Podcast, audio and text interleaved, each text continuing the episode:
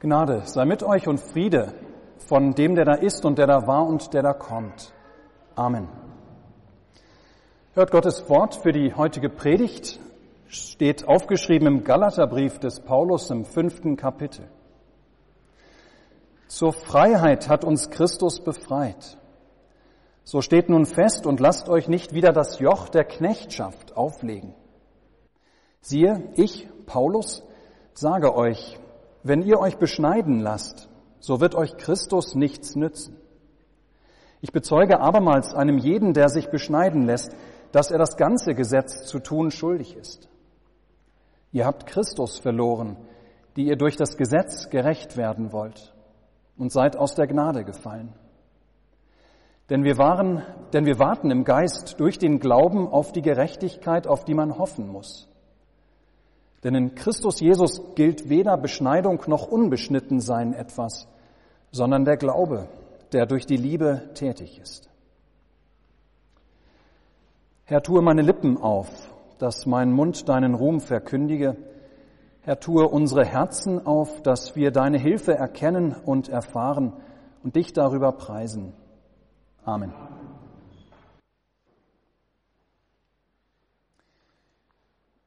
Liebe Gemeinde, wie viele Religionen gibt es wohl auf der Welt? Die, wenn wir die großen Weltreligionen zählen, dann ist, sind das glatte Handvoll. Aber wenn man die vielen kleinen Religionen dazu zählt, die es nicht nur heute im sehr vielfältigen Europa gibt, sondern weltweit in den verschiedensten Kulturen und Ländern und unter den unterschiedlichsten Völkern, ja, dann wird man wohl auf einige hundert Religionen kommen, wenn nicht sogar ein paar tausend. Jahrhunderte, vielleicht gar tausende unterschiedliche Vorstellungen gibt es weltweit unter den Menschen von Gott oder von Göttern oder von irgendeinem nicht näher definierbaren höheren Wesen oder von irgendwelchen übernatürlichen Kräften oder Welten. Und würde man noch diverse Aberglauben dazuzählen, dann würde es ganz schnell ganz und gar unübersichtlich werden. Wie viele Religionen gibt es wohl auf der Welt, ihr Lieben? Ich behaupte heute einmal, dass es nur zwei Religionen gibt. Klar, es gibt natürlich tausende unterschiedliche Religionsanschauungen, aber im Grunde, im Wesentlichen lassen sich diese auf nur zwei reduzieren. Das eine ist die, das eine ist die Religion der Selbstrechtfertigung. Dass ich das Wohler oder das Wohlwollen Gottes oder der Götter oder irgendwelcher Kräfte oder Energien des Universums dass ich versuche, das zu erlangen über meine Werke, über das, was ich tue, über das, was ich bin, über das, was ich leiste. Die andere Religion ist der Glaube an Jesus Christus, der mich, indem er mir seine Gerechtigkeit schenkt, der mich vor Gott gerechtfertigt stehen lässt, ganz ohne Ansehen meiner Person. In der einen Religion, von der es unendlich viele Variationen, unendlich viele Spielarten gibt, da liegt es bei mir. Da liegt es bei mir, das Wohlwollen Gottes oder einfach nur gutes Karma zu erlangen. Es liegt bei mir, dass Gott oder eben das Karma oder die Energie, Energie des Universums es liegt bei mir, dass diese freundlich auf mich blicken. Ja, ich bin am Ball. Ich bin gefordert. Tue dies, dann hast du Gott an deiner Seite. So heißt es. Lebe so, dann blickt das Universum freundlich auf dich und deine Welt. Folge diesen Regeln, dann geht es dir und deinen Nachkommen gut. Immer liegt der Ball in meinem Feld. Die einen sagen, kick den Ball, die anderen sagen, wirf den Ball, die anderen fordern auf, den Ball zu schlagen. Aber ob nun so oder so, immer bin ich gefordert. Immer liegt es bei mir. Die andere Religion, die hält uns eine Person vor Augen, die vor 2000 Jahren in die Geschichte unserer Welt eingegangen ist. Und sie sagt, glaube an diesen Jesus Christus und du hast Frieden mit Gott. Du brauchst nichts, nichts, wirklich nichts zu tun, außer dich an diesen Jesus zu halten. Und du hast ein Leben bei Gott. Ja, ohne auch noch irgendetwas, was du dazu beisteuern müsstest, schenkt dir Jesus seine Gerechtigkeit, die dich leben lässt. Er hilft dir nicht nur, dass du es irgendwie schaffst, nein, er tut alles für dich. Liebe Gemeinde, wir sind mittendrin im heutigen Predigtext und auch in dem Thema des heutigen Tages. Nicht nur in unserer Zeit kommt es immer wieder zu einer Vermischung dieser beiden ähm, oder der Unterscheidung dieser beiden Religionen, der Religion des Tuns und der Religion des Glaubens. Nein, vor 500 Jahren, zur Zeit Luthers und seiner Mitreformatoren, war es auch ein ganz großes Thema. Und selbst schon zu Paulus Zeiten, zur Zeit des ganz frühen Christentums, war es nicht anders. Nein, vielmehr erkennen wir, dass dieses Thema im Grunde jede Generation neu begleitet. Und das heißt nichts anderes, als dass jeder Mensch, jeder Mensch neu sich dieser Frage stellen muss, die Frage danach, welcher Religion ich angehörige, angehöre. Der Religion der Selbstrechtfertigung durch das Gesetz, durch mein Tun und Leisten und Sein oder die Religion der Gnade durch Christus. Paulus spricht in unserem Abschnitt aus dem Galaterbrief von der Beschneidung. Die Beschneidung aller männlichen Volksangehörigen, das war im Judentum ein ganz fester, identitätsstiftender Brauch. Jeder Jude wurde mit acht Tagen beschnitten. Durch diese Beschneidung gehörte man zum Volk der Verheißung dazu. Das heißt aber auch, man musste sich beschneiden, um dazu zu gehören, als männlicher Jude. Ja, diese Beschneidung, die stand für den Bund Gottes mit seinem Volk in die der Einzelne durch die Beschneidung hineingenommen wurde. Für die Christen des neuen Bundes galt die Beschneidung nicht mehr. Eigentlich. Nun aber war eine Gruppe Menschen, Judaisten werden die genannt, zu den, war diese Gruppe zu den ersten Christen in Galatien gekommen, hatte diese junge, jungen Christen sehr verunsichert. Diese jungen Christen in Galatien, das waren Heidenchristen, die die Beschneidung nicht kannten. Die Judaisten aber forderten die Beschneidung auch für sie. Ja, diese müssen sich auch beschneiden lassen, um zum Volk Gottes dazuzugehören, so sagten sie. Und sie lasen ihnen bestimmte Abschnitte aus der Heiligen Schrift neu vor, in denen es um die Gebote für das Volk Israel ging, Neben der Beschneidung ging es da auch um, um Essensvorschriften, ja, welche Speisen für Juden rein und unrein waren. Und sie gaben an, dass diese Gesetze auch für Christen gelten würden.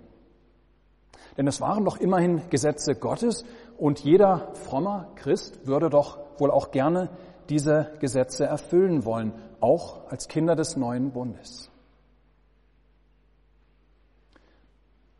Und ihr Lieben, das hört sich auch erstmal total fromm an. Denn wer, woll, wer wollte nicht Gott gefallen? Wer wollte nicht gerne nach den Geboten Gottes leben, der doch so viel für uns getan hat? Wer wollte nicht zeigen, dass er es sehr ernst meint mit seinem Christsein? Wir können zum Beispiel auch die Menschen des Mittelalters, die Menschen zur Zeit Luthers sehr gut verstehen, ähm, dass sie, wir, wir können sie verstehen, wir können ihnen nicht vorwerfen, dass sie ihren Glauben nicht ernst genommen haben, als sie beispielsweise Ablassbriefe gekauft haben. Sie empfanden ein schuldbeladenes Gewissen und sie meinten mit dem Kauf dieser Ablassbriefe ihr Gewissen bei Gott wieder in Ordnung bringen zu können. Paulus aber warnt die Christen in Galatien. Vorsicht. Vorsicht, sagt er, Christus hat euch frei gemacht vom Gesetz. Dieses Gesetz der Beschneidung gilt nicht für euch. Ihr gehört zur Religion der freien Gnade um Christi willen. Lasst, lasst euch deshalb nur nicht wieder einreden, ihr müsstet dieses oder jenes tun, damit ihr auch wirklich dazugehört. Denn beides geht nicht. Ihr könnt nicht zu Christus gehören und euch zugleich selbst rechtfertigen wollen. Ja, Vorsicht, ruft Paulus den Galatern zu, dass ihr nicht von dem einen ins andere hineinrutscht, von der Freiheit in die Knechtschaft. Und dann erinnert er daran, was Christus mit sich gebracht hat, nämlich die Freiheit. Nein, nicht die persönliche, die individuelle Freiheit, die uns heutzutage sehr wichtig ist und zu Recht ein ganz tolles Gut, was wir haben. Die Freiheit, dass wir selbst die Regierung ähm, wählen dürfen, den Staatschef. Die Freiheit, selber entscheiden zu können, was für einen Beruf wir ausüben wollen oder wen wir heiraten wollen. So schön diese Art von Freiheit ist, die meint Paulus an dieser Stelle nicht. Es geht ihm auch nicht um die Freiheit von Gott, dass wir etwa jetzt ganz frei sind von Gott, dass wir auch als Christen von Gott und seinem Willen überhaupt gar nichts mehr zu wissen bräuchten, dass wir Gott ganz außen vor lassen könnten. Nein, Paulus geht es hier um eine nochmal andere Freiheit. Es geht ihm um die Freiheit von Schuld.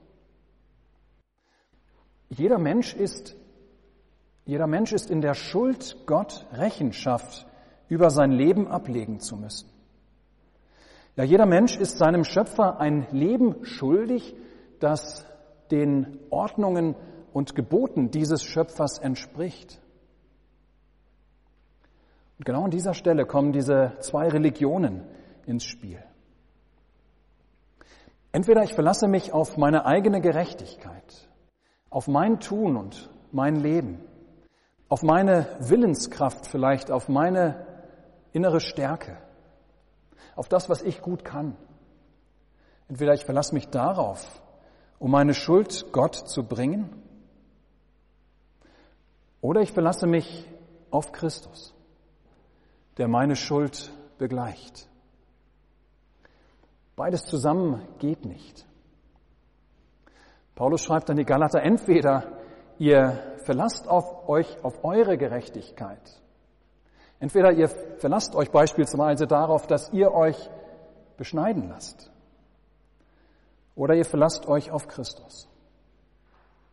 Nur Vorsicht, wenn ihr auf eure eigene Gerechtigkeit euch verlasst, dann steht ihr allein da. Ja, dann habt ihr Christus verloren. Dann wird euch Christus nichts nützen. Und dann müsst ihr übrigens auch das ganze Gesetz halten, wenn ihr auf eure Gerechtigkeit bauen wollt, fügt Paulus noch hinzu. Denn wer sich für die erste Religion entscheidet, wer sich für die Gerechtigkeit entscheidet, die aus dem Gesetz kommt, wer seine Schuld vor Gott aus eigener Tasche begleichen will, ja, der ist verpflichtet, das ganze Gesetz einzuhalten. Dann zählt jedes, wirklich jedes, auch nur kleinste Detail.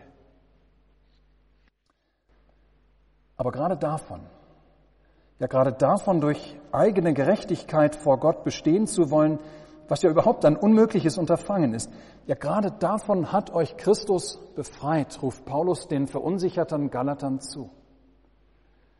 Deshalb lasst euch nur nicht wieder das Joch des Gesetzes auflegen. Lasst euch nicht irgendwelche Gesetze auflegen, die für euch überhaupt gar nicht gelten, in der Meinung, damit bei Gott, Gott doch noch punkten zu können. Nein, lasst euch nicht anfechten, lasst euch nicht irre machen von Stimmen, die behaupten, dass ihr ja auf jeden Fall an Gottes Gnade festhalten wollt, aber euer Christsein erst echt ist, wenn ihr zeigt, dass ihr es auch wirklich ernst meint. Wenn ihr auch euren Teil tut und euch etwa beschneiden lasst. Nein, entweder ihr baut, ihr setzt auf eure Gerechtigkeit oder ihr nehmt Christus zum Freund. Und wenn ihr Christus habt, dann seid ihr von dem Gesetz frei. Und so hält Paulus am Ende unseres Abschnitts fest. In Christus Jesus gilt weder Beschneidung noch Unbeschnittensein etwas, sondern der Glaube, der in der Liebe tätig ist. Ja, in Christus gilt kein Gesetz mehr, sondern allein der Glaube. Der Glaube, der sich an Jesus Christus hängt. Der Glaube, der darauf vertraut, dass er, dass dieser Christus mit seiner oder mir seine Gerechtigkeit schenkt. Und ich mir um mein Heil deshalb keine Gedanken mehr machen muss. Ich muss mir um meine Schuld bei Gott keine Gedanken mehr machen. Sie ist beglichen. Dieser Glaube, so Paulus, so ein Glaube, dieser Glaube, der sich ganz und gar auf die Gerechtigkeit Jesu verlässt, der wird tätig sein. Der wird aktiv sein. Nicht um nun doch noch irgendwie Punkte bei Gott zu sammeln, nein, nicht um noch irgendwie etwas verdienen zu wollen, das braucht nicht mehr zu sein, sondern der Glaube wird aktiv in dem Sinne, dass ein Glaube, der ganz und gar frei ist von der Sorge um das eigene Heil, ja, dass solch ein Glaube nun frei ist, den Mitmenschen zu lieben und ihm zu dienen. Ja, der Glaube, der sich alles, wirklich alles schenken lässt. Der Glaube, der sich nicht mehr Gedanken muss, machen muss über das eigene Heil, weil er der Gerechtigkeit Christi vertraut. Solch ein Glaube ist frei frei den Nächsten zu lieben und ihm zu dienen. Und wieder, ihr Lieben, weil wir doch immer geneigt sind, das eine mit dem anderen immer wieder zu vermischen. Ich liebe meinen Nächsten nicht, weil ich Gott damit einen Gefallen tun möchte oder gar muss. Nicht um doch noch ein paar Punkte bei ihm zu sammeln. Nein, das brauche ich dank Christus tatsächlich nicht mehr zu tun.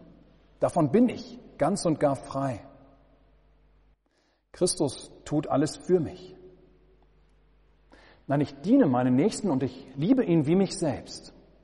Ganz einfach deshalb, weil er meinen Dienst gebrauchen kann. Und mein Nächster, der hat manchmal nicht nur ein paar gute Gedanken nötig, sondern auch meine Hände, mein Mund, meine Geldbörse, und manches andere. Liebe Gemeinde, zwei Religionen gibt es auf der Welt. Das eine ist die Religion der Selbstrechtfertigung, das andere die der freien Gnade um Christi willen. Die eine Religion lässt uns im Tod bleiben, weil wir beim besten Willen aus eigener Kraft uns nicht erlösen können. Die andere Religion führt ins Leben, weil sie uns das Leben von Jesus Christus schenkt. Und so gilt tatsächlich, zur Freiheit hat uns Christus befreit. Ja, in Christus bist du frei. Frei von dem Drang nach Selbstrechtfertigung. Frei von jeglicher Bringschuld Gott gegenüber. Frei durch Jesu Vergebung. Ja, längst der heiligen Taufe, da hat dir Jesus mit durch seine Vergebung diese Freiheit geschenkt. Und in dieser Freiheit macht er dich immer wieder aufs Neue, Mal um Mal fest, in jeder evangelischen Predigt und jedes Mal hier vorne am Altar, wenn er dir seinen Leib und sein Blut in den Mund legt. Damit du es tatsächlich glauben kannst. Zur Freiheit hat dich Christus befreit. So stehe nun fest und lass dir nicht wieder das Joch der Knechtschaft auferlegen. Amen. Der Friede Gottes, welcher höher ist als alle Vernunft, bewahre eure Herzen und Sinne in Christus Jesus. Amen.